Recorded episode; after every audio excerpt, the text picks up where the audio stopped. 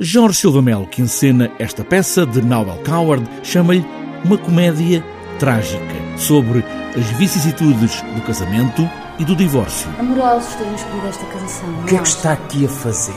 Estou em lua de mel. Ah, tem piada. Também eu. Está a gostar? Ainda não começou. A minha também não. Valha-me Deus. Uma Sei comédia, eh, como quem diz, ou seja, são dois casais, as coisas correm bem, não correm bem, enfim, a vida dos casais, vidas íntimas. Aparentemente é uma coisa muito ligeira, muito champanhe, muitos smokings, muitos vestidos de noite, muita Riviera dos anos 20.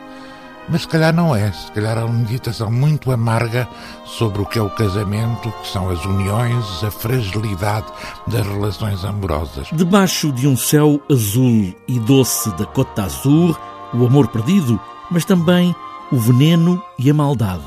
O divertimento acaba sempre na quarta-feira, quando é dia de cinzas, como o carnaval. E aqui, Jorge Silva Melo também diz que há. Está feliz? Imensamente. Ah, ainda bem, então é ótimo. E você? Felicíssimo. Fico contentíssima. Talvez nos voltemos a ver.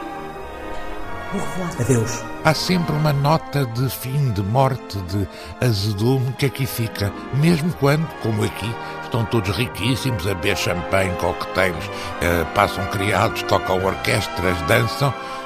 E, no entanto, para tudo acabar na quarta-feira. Harold Pinter, entre outros, reviveu Noel Coward e agora os artistas unidos também querem reviver aquilo a que chamam uma obra-prima de um grande autor, menorizado, mas fundamental.